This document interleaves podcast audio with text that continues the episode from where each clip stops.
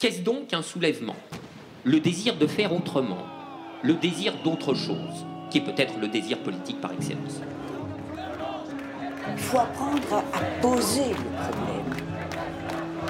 Comment échapper aux évidences?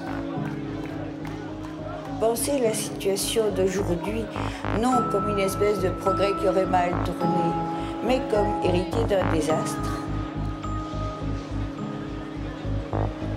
Je pense qu'on ne perd pas ce désir de ne pas accepter, de rester capable de s'indigner, de voir que quelque chose qui est scandaleux doit être combattu. À part le fait que tu as besoin de thunes, sinon tu finiras clochard au fond d'un parc. Et ces gens-là, ils se retrouvent à Lazare, ils se retrouvent au testé, ils se retrouvent dans les émeutes. Mechanistic construction of capitalist patriarchy is what divided us and what decentralized the world. Enfilez vos kawaii et vos écouteurs, nous allons sortir ensemble du brouillard. Bienvenue sur le podcast Avis de tempête. Épisode 12. Si on ne peut pas danser, ce n'est pas notre révolution.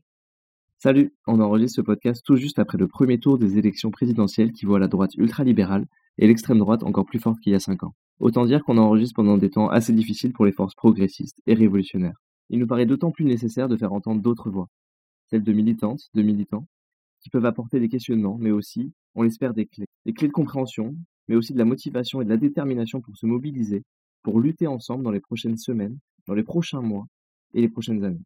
C'est pour ça qu'aujourd'hui, on va vous parler de joie, de joie militante précisément, celle qu'on a tous déjà ressentie, celle qui nous fait sentir vivants collectivement, celle qui nous permet d'avancer, de s'écouter, d'être affecté et de pouvoir affecter les autres, de s'épauler et d'aller toujours plus loin dans les luttes collectives.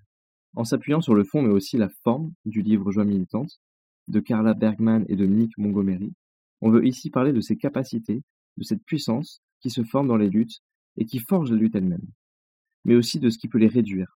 Réduire ces capacités, réduire cette puissance, les amener à des burn-out militants, à des sentiments de ne plus ou de ne pas être à sa place. Tous ces aspects, ces sentiments ambigus, on sait qu'ils parlent à beaucoup, mais on n'a pas toujours eu la place de les exprimer. On veut vous faire part d'expériences vécues, de joie militante, mais aussi de frustration, de shifts, de changements brutaux dans la vie quotidienne qui nous emmènent, nous et les autres, dans les luttes. Tout ça pour voir peut-être un peu plus clair sur comment lutter ensemble, pour sortir collectivement du brouillard et faire de nos objectifs de solidarité, de joie partagée et d'entraide nos moyens employés dans nos groupes militants ici et maintenant. Les questions que soulève le livre et le concept clé de joie militante sont très nombreux. Comment faciliter l'adhésion, l'entrée et la formation de nouvelles, de nouveaux dans les groupes? Comment prendre soin des autres et de la lutte dans un combat commun? Comment ne pas reproduire les schémas que nous inculquent les systèmes de domination et d'oppression dans toutes nos relations? C'est en s'inspirant de la forme que prennent les discussions dans le livre qu'on a voulu donner la parole à plusieurs personnes impliquées dans les luttes pour comprendre, par leurs expériences, ce que pouvaient être des expériences militantes joyeuses. Ce n'est qu'en rendant plus vivants et plus joyeux nos milieux qu'on pourra lutter ensemble, construire des espaces, reprendre des terres, infléchir les systèmes de domination. Bref, faire un bloc progressiste révolutionnaire avec des myriades d'activités de lutte, mais toujours dans la joie. Donc aujourd'hui, on a invité Jenna à venir parler avec nous. Donc Jenna, c'est euh, quelqu'un que j'admire euh, beaucoup, qui adore les Lego et qui milite depuis un bout de temps. Euh, sur son site, elle se présente comme une artiste queer, polyamoureuse et féministe. Pour parler militantisme et de l'expérience de joie dans les luttes, j'ai pu interviewer Séverine, militante féministe et écologiste. Pendant ses études, elle a travaillé sur les révolutionnaires de la Commune de Paris et elle est aujourd'hui professeure d'histoire géo dans un collège expérimental. Militante féministe et engagée dans les luttes pour les personnes exilées, elle a été également dans un groupe local d'Extinction Rébellion avant de quitter celui-ci et de participer, comme elle le fait depuis ses 15 ans, à des mouvements d'éducation populaire et politique. On a aussi parlé à Perle, 19 ans, qui habite à la Baudrière, un squat anarcha-féministe transpédéguine où on l'entend souvent écouter Aya Nakamura et qui s'investit beaucoup dans les milieux écolos depuis le lycée.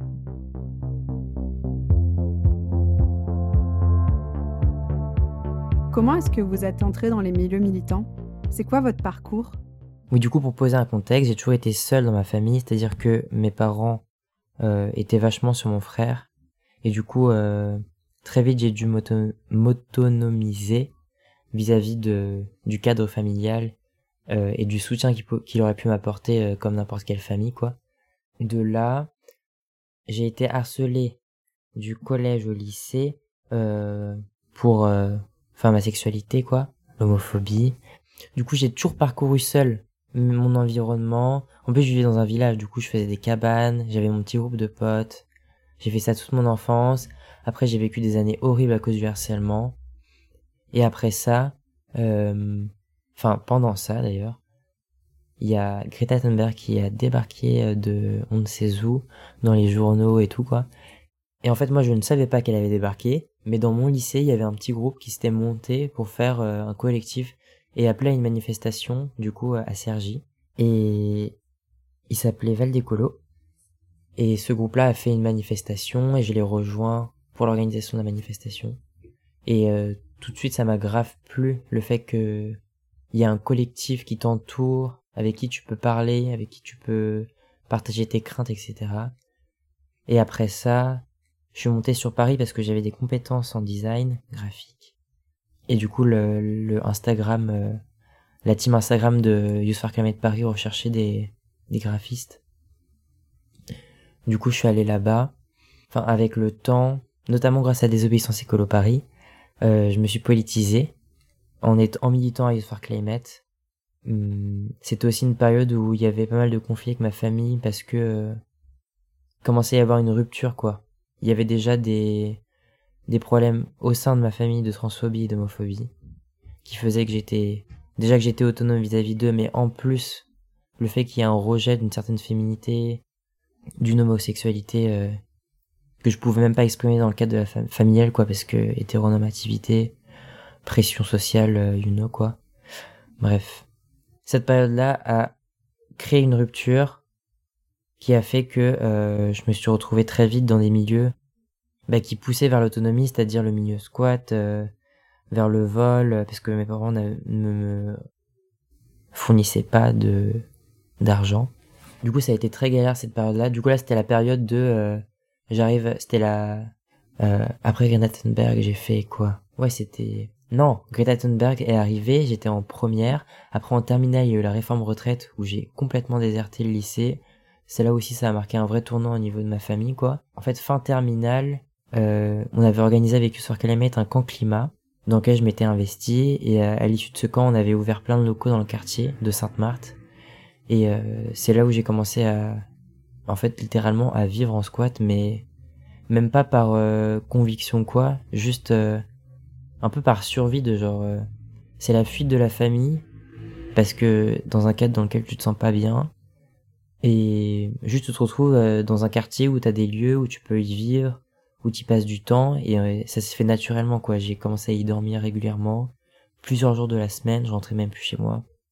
Et après ça j'ai bah j'ai parcouru un peu les milieux dits autonomes et anarchistes qui m'a fait après aller vers Montreuil voilà et du coup, maintenant, je suis ici, dans un squat qui s'appelle la Baudrière. C'est un squat anarcha-féministe transpédagogique.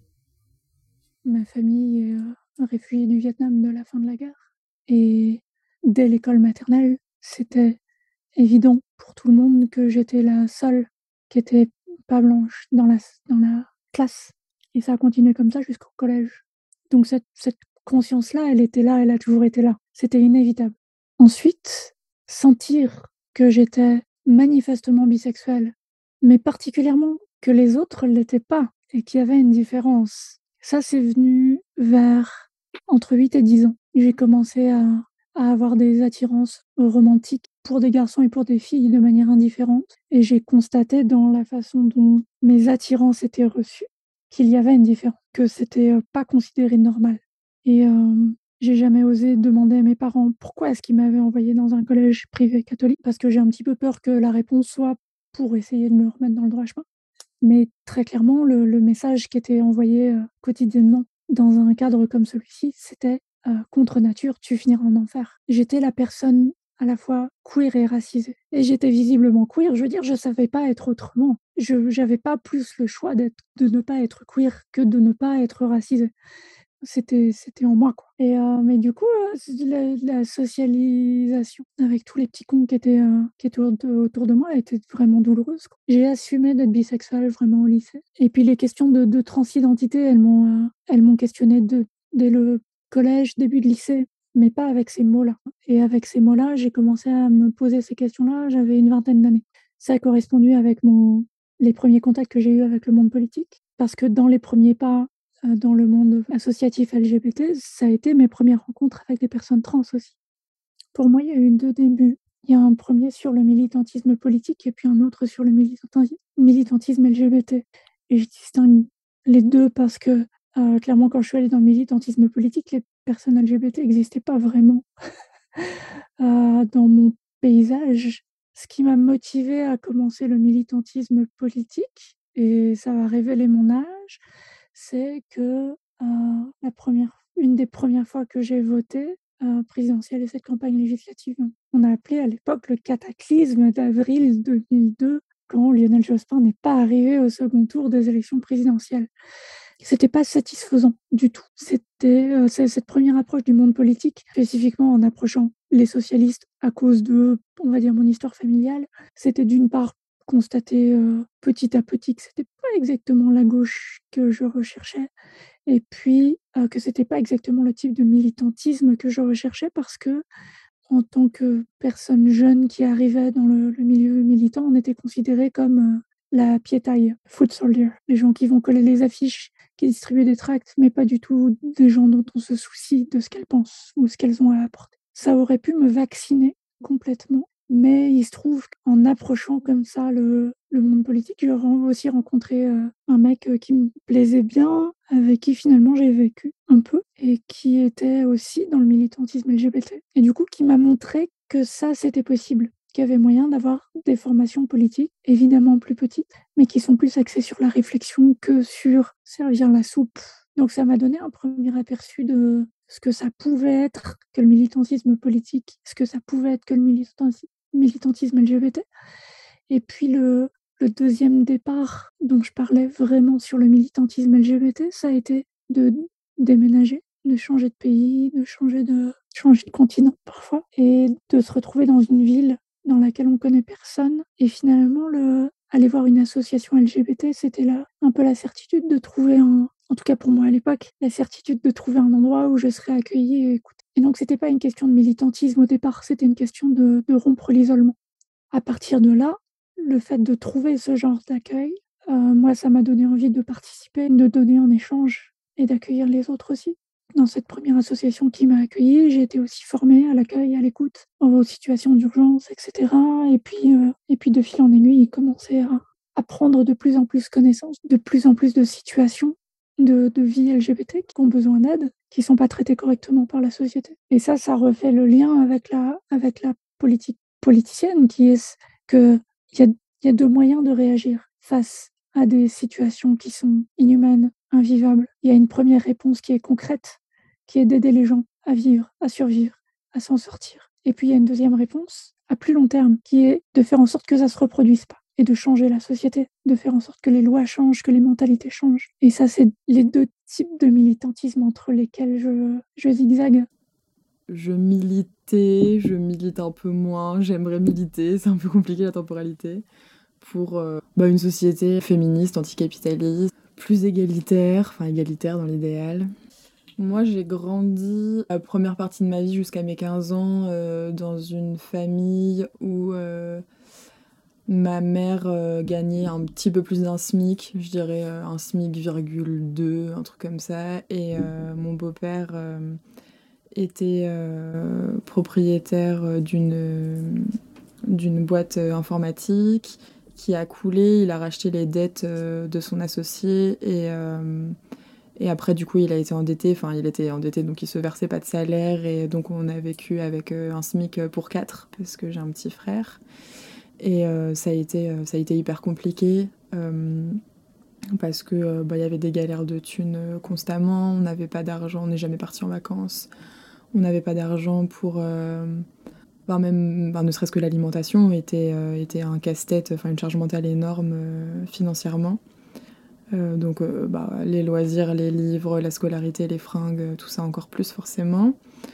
Euh, c'est quelque chose que j'ai toujours trouvé. Enfin, je me rappelle même de moi, même dans ce que j'écrivais, parce que j'ai relu tout ce que j'écris depuis que je suis en CPCE1 dans des journaux, et donc j'ai relu tout ça et j'étais déjà en colère de ça. Donc c'est des formes d'inégalité que je voyais, même si forcément je le théorisais, je le politisais, euh, pas comme je le fais maintenant, maintenant évidemment.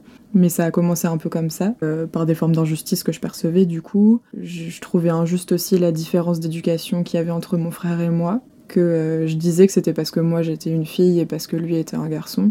Euh, et après, euh, j'étais très très curieuse et du coup, dans ce que je pouvais voir aux informations, j'étais en colère de plein de choses. Dans ce que j'ai pu voir après historiquement, j'étais en colère de plein de choses. J'étais très en colère de comment se passait l'éducation, l'éducation au collège. Il y a beaucoup de comportements de profs que j'ai trouvé injustes. Donc je pense que ça a commencé comme ça. Et après, euh, plus, plus sérieusement, si on peut dire ça comme ça, ça a été quand euh, je suis arrivée à Bordeaux, donc étudiante à 18 ans, euh, où j'ai fait une prépa sciences sociales, donc j'ai bouffé de la socio énormément, donc à longueur de temps. Puis j'ai rencontré des personnes qui étaient plus politisées que moi, ou qui avaient une théorie, une pensée plus construite que moi à ce moment-là. Des, des, copains qui se disaient anarchistes, et du coup j'ai pu découvrir un peu tout, tout ce monde-là et un peu voir en fait que des idées, euh, des, débuts d'idées que j'avais étaient en fait euh, anticapitalistes, tout ça, mais des choses que avant ça je, je théorisais pas. J'ai fait mes premières manifs, j'ai constaté la brutalité policière que je faisais que voir aux infos avant et donc forcément mal puisque c'était instrumentalisé par les médias. J'ai vu, euh, donc j'avais 18 ans quand j'ai vu pour la première fois euh, des CRS euh, tabasser des, manifestants et des manifestantes.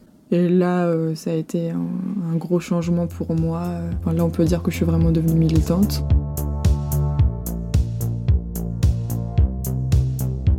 Avez-vous rencontré des difficultés pour entrer dans ces milieux militants? Les premières réunions, c'était des réunions locales de, de militants locaux dans, dans le 18e arrondissement, là où j'habitais à l'époque. Et c'est là que j'ai rencontré euh, cet autre militant et euh, qui m'a appris l'existence d'un groupe LGBT parce qu'il a bien vu que j'étais perdue dans ce groupe et que j'étais là pour écouter, j'étais là pour savoir comment je pouvais participer. Et je ne voyais pas comment je pouvais participer. Ça voulait dire parler à beaucoup de personnes inconnues d'un coup. Euh, c'était prendre la parole en public, c'était impossible pour moi à l'époque. Enfin, c'était beaucoup d'un coup. Donc j'étais là, petite brebis égarée, vulnérable. Innocent de le dire comme ça. C'est vraiment, euh, il y a cette personne plus âgée, plus expérimentée, qui m'a vu aussi comme quelqu'un sur laquelle elle pouvait avoir un ascendant. Donc, ça m'a été utile dans le grand univers des, des, choses et du futur, mais, euh, mais rétrospectivement, cette relation en soi, elle était, enfin, c'était pas formidable. Il y avait pas une, il y avait une, un déséquilibre qui n'était pas du tout réfléchi, euh, en tout cas pas de mon côté, qui n'était pas du tout interrogé ou conscientiser. C'est souvent le cas pour les personnes qui arrivent en politique, c'est souvent le cas pour les personnes qui arrivent dans le militantisme LGBT. C'est quelque chose sur lequel c'est, je crois, important de, de, de, mettre l'accent dessus, de mettre en garde, de dire que ça peut être utile, mais qu'il y a d'autres moyens d'entrer dans les milieux que de coucher. Et, et, je suis à peu près certaine que je serais arrivée au militantisme LGBT de toute façon, parce que, parce que je trouvais pas ma place dans le militantisme politique, particulièrement avec l'identité que j'avais à l'époque et que de toute façon, je serais arrivée à essayer de trouver une des communautés LGBT pour survivre. Et je me suis posé la question de rentrer euh, dans un parti politique à ce moment-là. Parce que pour moi, euh, tel que j'ai été socialisée, je pense, et euh, comment je concevais les choses à ce moment-là, c'était là que je pouvais faire des choses, que je pouvais rencontrer des gens, mais je savais pas où aller. J'hésitais entre la France Insoumise et le NPA.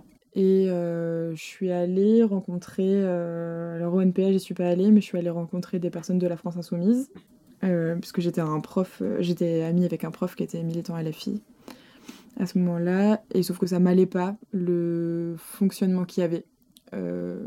La, la, hiérarchie, j'avais l'impression que c'était hyper compliqué, que forcément il y allait avoir plein d'étapes avant que je puisse vraiment faire ce que j'avais envie de faire.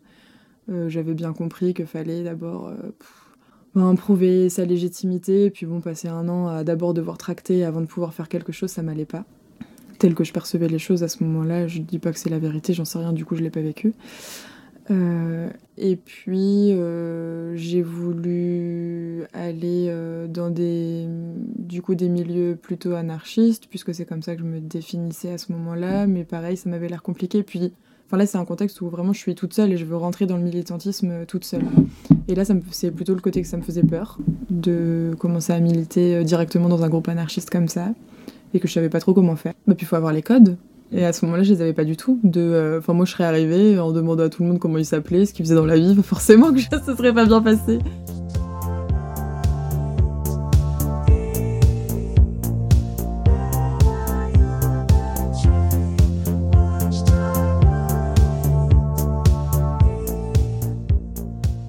Vous avez des exemples de bons moments dans le militantisme euh, ou de joie? Les deux exemples que j'ai, c'est euh, sur le côté politique c'est la France insoumise, où j'ai pu constater que j'ai été accueillie pour qui j'étais, avec beaucoup de gentillesse et de respect, et d'envie de mettre en avant les problèmes que je que j'évoquais. Et qui voilà, c'est des groupes de, de, de, militants qui sont, euh, à ma connaissance, tous six, tous hétéros, et qui ont été euh, les meilleurs alliés que j'ai rencontrés.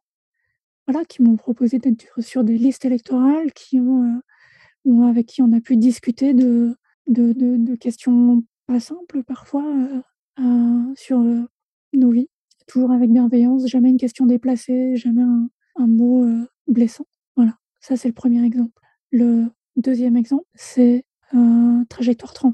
J'ai rencontré les, les, les, gens qui ont fondé Trajectoire Trans à un moment de, de ma transition où j'étais encore pleine de questions, où j'étais vraiment perdue.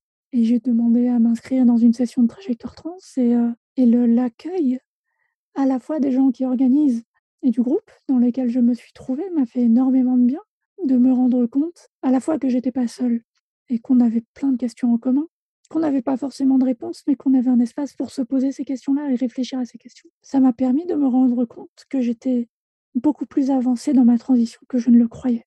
J'ai pu me rendre compte finalement que j'avais résolu certaines questions pour moi et que j'étais apparemment déjà prête à aider les autres sur ces questions-là. Rapidement, dans dès la fin de, de cette session de trajectoire trans, on m'a demandé si je voulais co-animer les suivantes et, euh, et pour moi, ça c'est, enfin, c'était à la fois extrêmement, euh, c'était très flatteur et c'était chouette de trouver aussi rapidement et aussi directement un moyen de rendre la communauté. Là, j'attends les, les, les, prochaines sessions qui commencent le, le mois prochain avec euh, avec beaucoup d'intérêt et avec impatience parce que, parce que mon expérience, c'est que chacune des sessions que j'ai co-animées m'a aidé autant que celle auxquelles j'ai participé en tant que participante. C'est un groupe de soutien permanent aussi pour moi. XR, euh, parce que la priorité c'était l'écologie, non, c'est clairement pas ce qui m'y a fait rentrer. C'est que c'était accessible. Et euh, du coup, je suis rentrée là-dedans en me disant, bah, on verra bien. Donc, je suis allée à une présentation. Euh, j'ai trouvé ça chouette. Moi, c'est surtout euh, l'organisation d'XR qui m'a plu. Euh, j'ai fait la formation à la désobéissance civile où j'ai rencontré des gens chouettes qui m'ont donné envie de, de, revenir. Dans cette formation-là, je me suis rendu compte que oui, écologie, mais qu'en fait, il y avait plein d'autres choses parce qu'on a parlé féminisme, parce qu'on a parlé violence, on a parlé organisation, on a parlé de notre vision des choses et du coup, ben, il y avait cette liberté-là qui existait. Et une semaine après, ben, j'ai fait euh, l'action euh, du Block Friday à ce moment-là, donc en 2019, où euh, moi j'étais dans le blocage de l'Apple Store à l'extérieur. Et, où j'ai rencontré à nouveau d'autres personnes, où puis bah, concrètement, concrètement je faisais des choses. Et après, très très vite, euh, j'ai rencontré encore d'autres personnes, j'allais beaucoup aux apéros, j'ai fait d'autres actions, euh, il y a eu le trottinette, je crois, après. Et euh, j'ai trouvé ça hyper chouette. Surtout le fait qu'il y avait plein de, plein de réflexions constamment. Il y un peu une, une réflexion stratégique, qu'il y avait la, la place, enfin la, la, possibilité un peu toutes les idéologies d'exister. Et puis qu'il y avait plein de personnes en réflexion qui n'étaient pas spécialement camper sur leur position, qui étaient contentes de discuter. Enfin, moi, ça m'a bien, ça m'a bien convenu pendant bah, un an. Je suis hyper reconnaissante de, euh, de la formation que ça m'a donnée, euh, de la légitimité que ça m'a donnée, parce que je pense que, euh, que sans ça, je serais beaucoup moins assurée politiquement que je le suis aujourd'hui. J'ai appris plein de choses parce que j'ai rencontré des personnes trop chouettes qui sont encore hyper importantes dans ma vie, des personnes avec lesquelles j'ai envie de faire des choses. J'ai discuté avec plein de personnes différentes. j'ai appris à, m'organiser aussi. Et j'ai l'impression d'avoir pu bah, toucher ou au moins voir de loin euh, tout un panel de possibles, de choses qu'on peut faire ensemble. Enfin, ça m'a donné euh, plein de joie militante finalement. La joie, ça m'évoque plein d'aspects et notamment, j'ai l'impression, la manière dont tu luttes. Genre, euh, comment tu luttes, avec qui, comme, enfin. J'ai l'impression que le milieu dans lequel je vis, déjà en tant que tel, c'est-à-dire un espace plutôt collectif, un espace où tout est réfléchi, où, euh, où tu as des interactions quotidiennes avec différentes personnes, où des personnes te racontent leur histoire, leur journée. C'est déjà une joie en tant que tel. C'est trop enrichissant. Et quand tu baignes dans ce milieu-là, tu peux même plus en ressortir. Quoi. Les moments où j'ai ressenti le plus de joie, je pense c'est les moments où je ressens énormément d'adrénaline. Du coup, euh, peut-être euh, les gilets jaunes, la réforme retraite, les lois, les manifs de loi sécurité globale, les trucs où tu peux te faufiler, tu peux te casser, tu peux euh, porter des, des slogans euh, bien forts avec des centaines de black blocs. Euh. Ça, c'est des moments de joie forts. Et aussi, beau moment de joie, c'est les repas collectifs. C'est un truc que je pense on perd au fil du temps, notamment dans les cadres familiaux, en tout cas dans ma famille. Mais ouais, les repas collectifs, c'est une force collective, je sais pas. C'est vraiment, tu partages un truc, c'est tout le monde parle d'un côté ou d'un autre, ou à Sainte-Marthe, quand t'avais le collectif d'Enaba qui nous faisait des couscous, euh, ou des mafés, ou des tièpes, euh, et euh, après une journée archi longue où t'avais la police qui nous qui passait, qui, regardait ce qu'on faisait et tout. Aussi quand les personnes racontent des vécus, des histoires, ça me parle beaucoup. Je suis tellement attentif à l'écoute, à, à apprendre et tout que ça représente énormément de joie moi. Enfin, je sais pas comment expliquer. De savoir que ces personnes, de, de savoir que ces personnes sont encore là parmi nous apporter un certain discours, à avoir vécu certaines choses. Je pense notamment avec une personne avec qui on vit actuellement, qui est un peu la doyenne du squat, quoi, et qui porte euh, des luttes de, dans les quartiers pop, euh, dans sa cité, dans sa tour, mais des, des luttes de dingue, de piratage, de rapport de force. Et quand il raconte ça, c'est tellement fort, c'est tellement pouvoir C'est inspirant, quoi. Et je pense que c'est un peu un enjeu aussi à nous, les jeunes générations, d'apprendre des, bah, des personnes qui ont vécu, enfin qui ont lutté avant nous pour pouvoir euh, ne pas faire les mêmes erreurs et surtout porter avec respect et ce qu'on porte aussi nous, quoi. Enfin, je sais pas.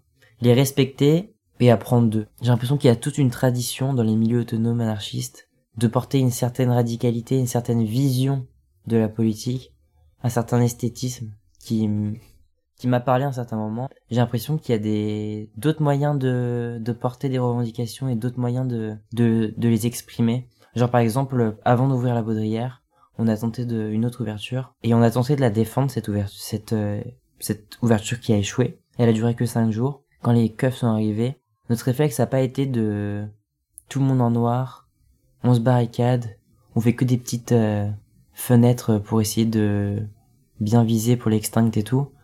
Notre réflexe a été, on fout tous des foulards violets à paillettes. Du coup, c'était une ouverture un peu en mixité choisie. Pas en mixité choisie, mais you know. C'est un squat anarchafem TPG, du coup.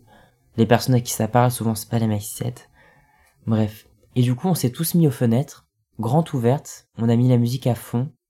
Le bâtiment était tellement barricadé et on a foutu des jets d'extinct sur les keufs. On leur a jeté des paillettes, des décorations de Noël et on dansait, enfin je sais pas, on dansait et ça, ça avait une portée politique tellement forte et tout le monde nous soutenait dehors en fait. Enfin il y avait un truc de, de quoi on se cache quand on vient défendre nos squads, genre euh, autant s'afficher, autant danser, autant, enfin je sais pas. En plus l'adrénaline ça apporte un truc de, enfin moi l'adrénaline ça me, c'est limite une, enfin c'est une drogue. Quand je suis sous adrénaline, je suis incontrôlable. Du coup j'étais mes furax, j'étais mais en train de danser, en train de courir partout, en train de gueuler slogans et c'était trop beau parce qu'en plus on était sur, sur un boulevard et du coup il y avait plein de monde qui nous regardait. Les keufs avaient trop le seum parce qu'il y avait grave des soutiens qui tentaient de briser un peu des cordons de keufs et tout. Mais rien qu'en le, en l'expliquant, en le portant, ça me, ça m'enjoie. J'avais jamais vu ça et j'ai même les personnes avec qui je me suis organisé du coup euh, euh, là pendant deux ans étaient mais toutes enjoyées. Enfin, il y avait vraiment une portée qui n'avait pas seulement touché nous en tant qu'individus, mais même les gens dehors quoi. C'était, enfin je sais pas, je trouvais ça dingue. Et en plus genre, ça a porté la foule quoi. Quand il y avait la musique, tout le monde dansait. Ça, a essayé de briser les cordons quand on a été embarqué, il y a tout le monde qui tapait sur les voitures en mode euh, tout excité et tout. Enfin, ça a vraiment créé une aura et je trouve ça trop beau quoi. Et ça a cassé, j'ai l'impression, tout ce, ce mythe de bah d'une certaine radicalité, d'une certaine vision de comment défendre les squats, ou en tout cas de comment porter des combats euh, contre la police. Et j'ai l'impression que ça m'a fait du bien et je pense que ça a fait du bien aussi à beaucoup d'autres personnes je me suis un petit peu impliquée dans le, dans le squat qui a été ouvert à ce nom. Et ça, c'était aussi. Euh, c'était un moment puissant. C'était à Soupa, en fait. hyper chouette. je posais à, à Soupa un peu la question en mode c'est quoi ton souvenir de jour militant, tu vois. Et mm. moi, direct dans ma tête, c'était genre le moment. Mais euh, oui. Où, où, on l'ouvrait, en fait, tous les moments, en fait. Il y avait une sorte de, de, puissance, une effervescence des possibles en mode euh, ouais, c'est bon. Mm. Ah ouais, non, mais ça, c'était énorme. Et moi, j'ai beaucoup, beaucoup, beaucoup, beaucoup aimé les formations aussi. Mm du coup des formations à la désobéissance civile. Moi, j'en ai fait, enfin où j'étais formatrice, j'en ai fait trois. Et euh, ça, je trouvais ça vraiment, euh, vraiment très très chouette.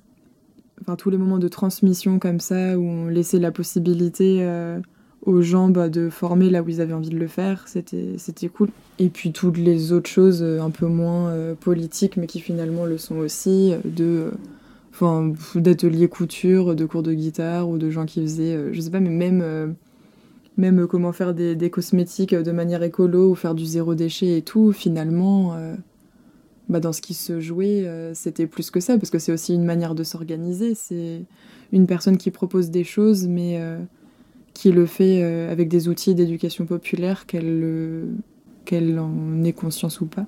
Et ça, je trouvais ça énorme. Le fait de de travailler aussi dans le militantisme concret. Ça permet de constater une action et des résultats beaucoup plus immédiats. Parce que l'impact sur la vie de quelqu'un, on s'en rend compte immédiatement ou assez rapidement. Et on a des feedbacks qui sont formidables. Et c'est ça qui donne de la force pour faire le reste.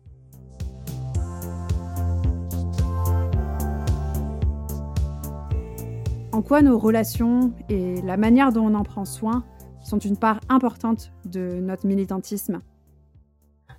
J'ai l'impression que le care se joue dans les relations que tu entretiens avec les personnes avec qui tu vis et que c'est quotidien et que c'est et que c'est pas formel et que c'est enfin je sais pas. C'est la vie quoi. Militer c'est une nécessité. Militer pour moi c'est une façon de prendre soin des autres. Il y a autant de façons de militer que de façons de prendre soin des autres. Et pour reprendre les mots de je crois Daisy dans, dans nos voix trans, qui, qui, était vraiment une inspiration sur, sur ces questions-là. S'occuper des autres personnes trans et se soutenir entre nous, c'est une part importante du militantisme. Euh, s'occuper des personnes qui vont être en première ligne, c'est une part importante de militantisme. C'est pas une question de force et c'est pas une question d'endurance. Je crois que c'est important de souligner ça pour essayer de rassurer les personnes qui n'y arrivent. C'est pas une question de faillite personnelle quand on a besoin de se retirer. Et si je suis toujours là, c'est parce que j'ai survécu et probablement parce que quand je quand j'en ai eu besoin, quand c'était plus possible, je me suis retirée. Et j'ai eu des périodes de militantisme, j'ai eu des périodes de retrait. Et ce qui m'a permis de tenir le coup, c'est ma vie personnelle. C'est euh, mon entourage, euh, mes amoureux, mes amoureuses. Je n'aurais pas pu le faire seule il y a cette espèce de, de, vieil adage sexiste qui disait que derrière chaque grand homme, il y a une femme qui a souffert. Et qui, enfin, mais j'admire les personnalités militantes ou politiques qui semblent indépoulonnables, imputrescibles et, et, qui sont là encore après 20, 30, 40, 60 ans de, de militantisme. Mais il est probable qu'on sache juste pas comment c'est organisé derrière. Enfin voilà, toutes les personnes qui sont haut placées, très publiques, etc., elles ont des équipes de centaines de personnes qui sont en train de, de trimer derrière. C'est pas des personnes seules. Et, et même à, nos niveaux, je n'aurais pas survécu sans les partenaires avec lesquels je vis. C'est une certitude. Et c'est pas, pas une extrapolation dramatique que de le dire, c'était vraiment une question de survie. Donc le, le, travail de militantisme pour les personnes qui font l'objet de cette discrimination multiple, c'est aussi de se trouver les unes les autres, pour s'aider les unes les autres. Ces réseaux de survie-là, ils sont super importants. Ils permettent parfois de faire émerger des questions politiques qui permettent parfois de les faire entendre à l'extérieur. Et voilà, pour les gens à qui ça fait peur, ça sonne communautariste. Et c'est assumé, c'est communautariste. C'est ça qui permet la survie. Sinon, on doit compter sur, uniquement sur euh, des personnes qui ne sont pas concernées pour gérer ce genre de problème. Et le travail d'allier des gens non concernés qui voudraient quand même aider, parce qu'il y en a et qu'il faut les encourager, c'est pas forcément de parler à la place d'eux, parce que c'est jamais bien fait. Ça peut être de gérer la logistique derrière. Ça peut être de faire en sorte que les personnes concernées puissent parler de manière la plus confortable possible, bah, d'assurer l'intendance, de, les défendre, euh, de, je sais pas, gérer les réseaux sociaux, etc. Enfin, tu vois, il y a un, toujours un travail qui est, tellement tentaculaire. Et si ça pouvait ne pas toujours être un mec blanc, cis, hétéro, riche, qui tient le micro, on pourrait répartir ça. Et cette personne qui est en plus valide, qui tient le micro, elle pourrait très bien aller faire les courses. Elle serait aussi mmh. utile. Ces réseaux-là, la plupart du temps, sont assez informels. C'est euh, des réseaux humains avant tout. Donc, c'est des amitiés, c'est des, euh, des, familles polyamoureuses, euh, des groupes d'amis. C'est certainement encore moins facile pour les personnes introverties, pour les personnes autistes, pour les personnes neuroatypiques, de trouver ces réseaux-là, d'entretenir ces réseaux-là. Parce que ça demande un travail personnel aussi au moins une fois d'aller les voir et puis ensuite de maintenir ce contact et de, de, savoir appeler à l'aide. Et le mieux que je puisse dire, c'est trouver les personnes qui sont soit identiques, soit compatibles, qui savent, qui savent entendre, qui savent aussi comprendre que des fois on ne sait pas appeler à l'aide et qu'on a besoin quand même, parce que ce sont des personnes qui vivent les mêmes choses. Et puis de temps en temps, ce, ce groupe devient assez important pour, pour devenir un réseau d'entraide un peu plus formel? Une association, ça peut être le, Front Transfemme, euh, ça peut être le FAST organisé par Accept Ce sont des groupes d'entraide, ça devient des sortes de, de, mutuelles informelles dans lesquelles on va mettre une partie de nos, de nos énergies et de nos revenus pour venir en aide aux autres.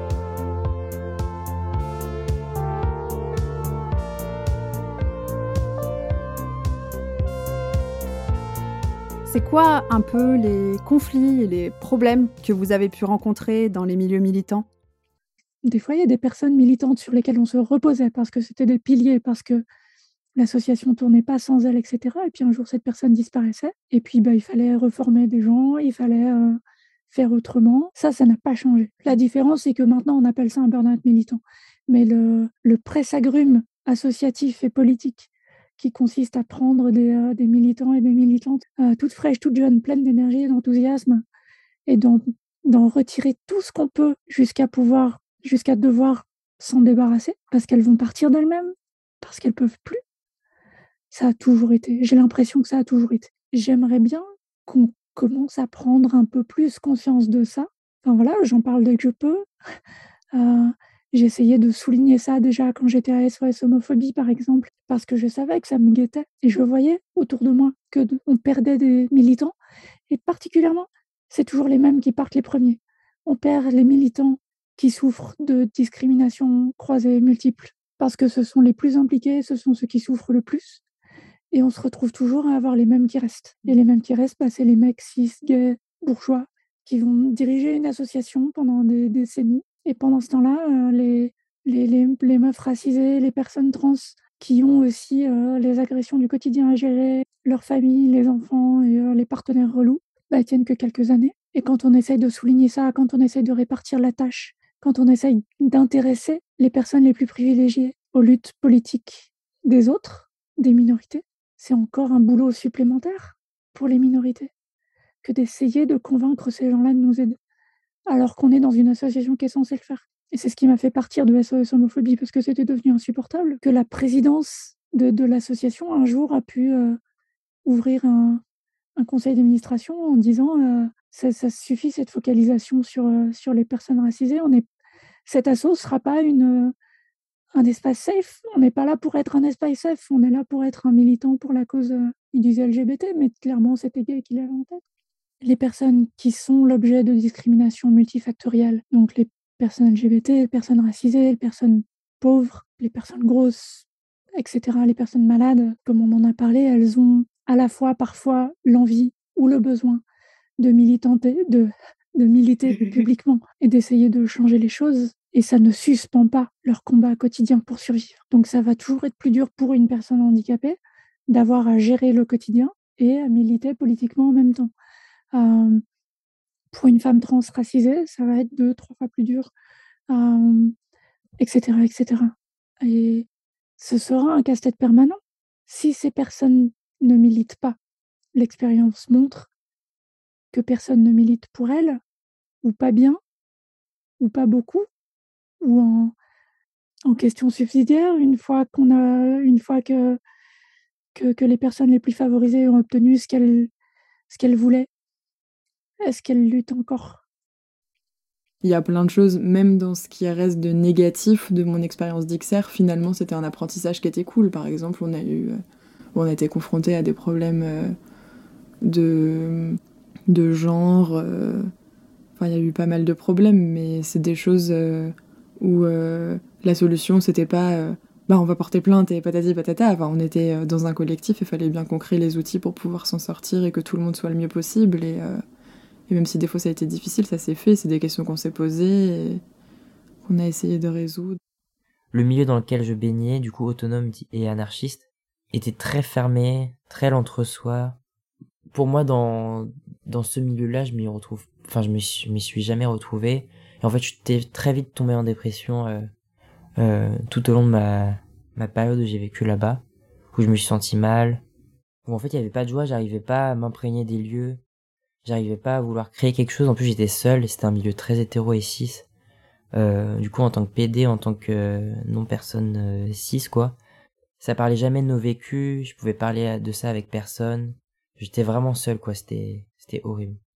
Et du coup, pour moi, ces milieux-là, euh, malgré leur non-intention de sexisme et d'homophobie et de transphobie, le sont d'une certaine manière parce que bah, ça dégage rien en fait de beau. Enfin, ça dégage une force collective euh, radicale, mais ça dégage pas quelque chose de qui soit enjaillant. Euh. C'est vraiment faire de la politique pour de la politique.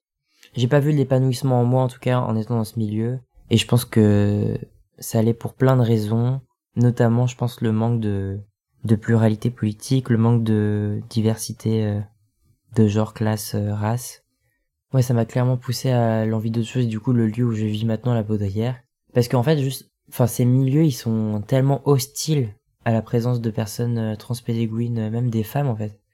Ils le sont pas en tant que tels, mais genre vraiment, il y, a une aura qui fait que tu te sens pas libre de porter un discours, tu te sens pas libre de t'exprimer, tu te sens pas libre de bouger, de danser, de foutre ta musique, euh, de parler de sexualité. C'est l'hétéronormativité, quoi, c'est la cisnormativité. C'est un cadre normatif qui est posé, qui est imposé d'une certaine manière parce qu'il y a si tu, tu viens bousculer un peu ce cadre-là, tu, tu parais un peu bolos. Euh.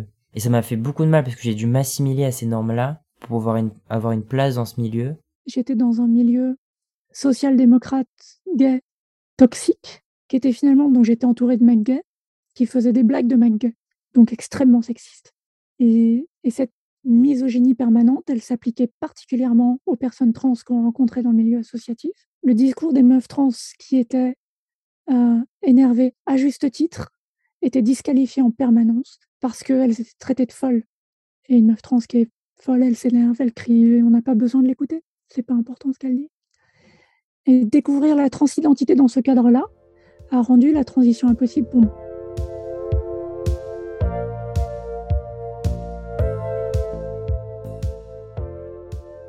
Et finalement, comment est-ce qu'on pourrait rendre ces milieux plus inclusifs, plus joyeux en quelque sorte bah, ce qui permet ces moments de joie pour moi, c'est des espaces euh, autonomes, euh, libres, le squat quoi, la ZAD, enfin tous ces espaces-là qui tentent de déjà de s'opposer à la propriété privée, de survivre, bah, de s'opposer dans le monde dans lequel on vit quoi. Enfin.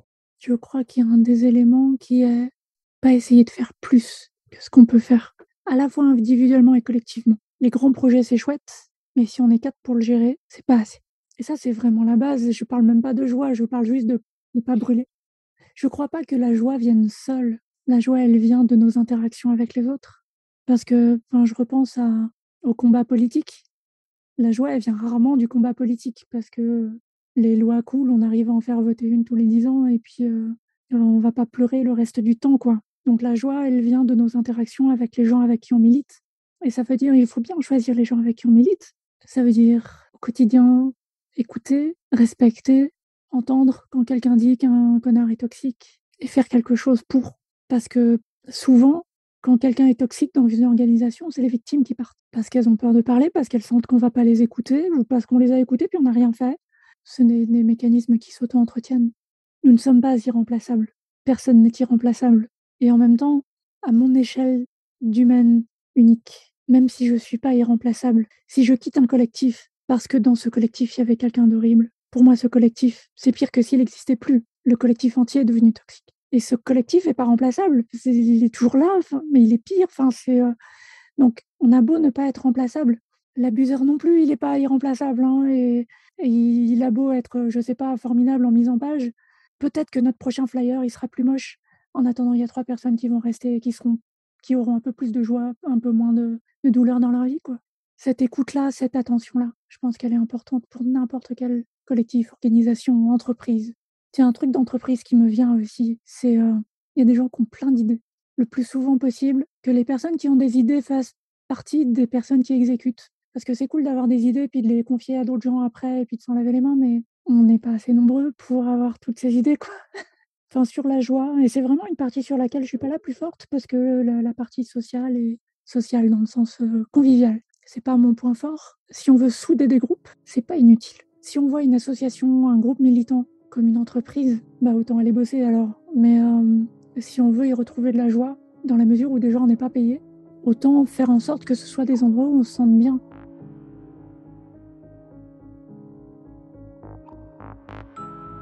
Merci beaucoup à Jenna, Perle et Séverine d'avoir participé à ce podcast. On espère que cet épisode vous aura redonné de la joie et l'envie de militer. Des bisous